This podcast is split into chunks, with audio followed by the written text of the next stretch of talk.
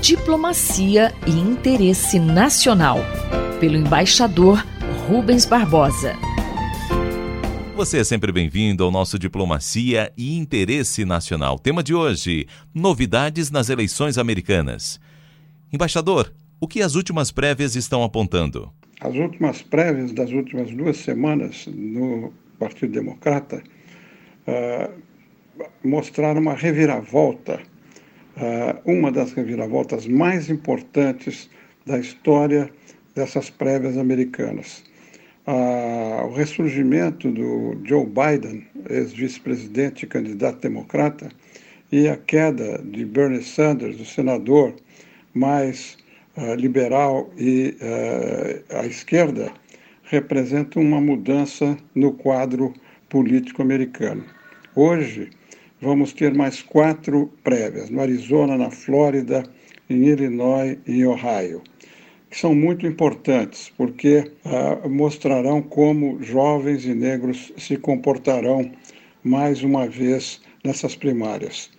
Uh, já foram realizadas prévias em 16 estados, com uma ampla margem a favor de Joe, Joe Biden, que começa a atrair apoios de outros candidatos que se apresentaram na corrida eleitoral do, do Partido Democrata e começa a uh, colocar ao, ao seu lado personalidades políticas importantes que formam o centro no, no espectro político americano.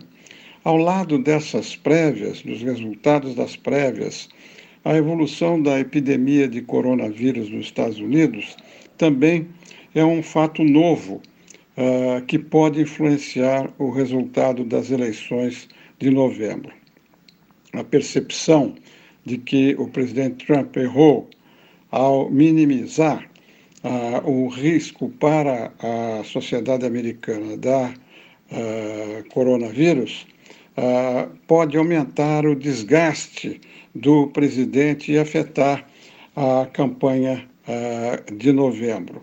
E, por último, o reflexo da economia, da, da crise do petróleo e da paralisação global, em certa medida, da atividade econômica.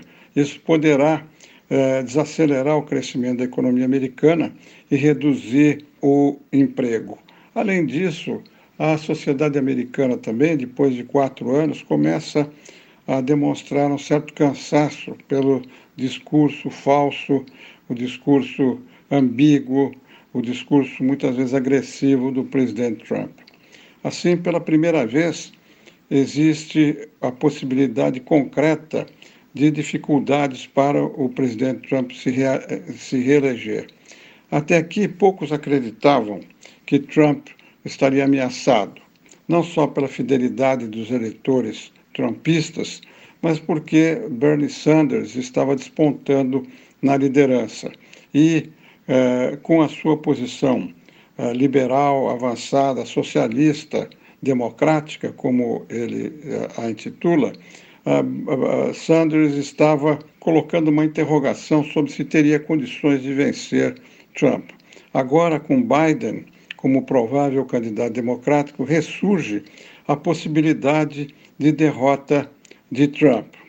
A convenção democrata vai ser feita em junho e a eleição em novembro, portanto, há ainda algum tempo. O maior problema para Trump hoje é a evolução da epidemia do coronavírus. Os comícios estão sendo adiados, a arrecadação está caindo, críticas por ter minimizado o problema, chamando de maneira xenófoba o vírus de estrangeiro e a proibição de voos para a Europa.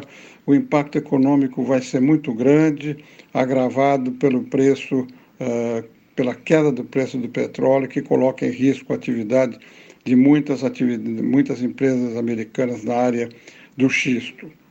É, além disso, surgem mais críticas ainda de Biden e de Sanders sobre a atuação uh, do, de Trump. Em resumo, a ascensão de Biden e a coronavírus ligaram um sinal de alerta na campanha de Trump. Eu sou Mário Santi e conversei com o embaixador Rubens Barbosa. Diplomacia e interesse nacional, pelo embaixador Rubens Barbosa.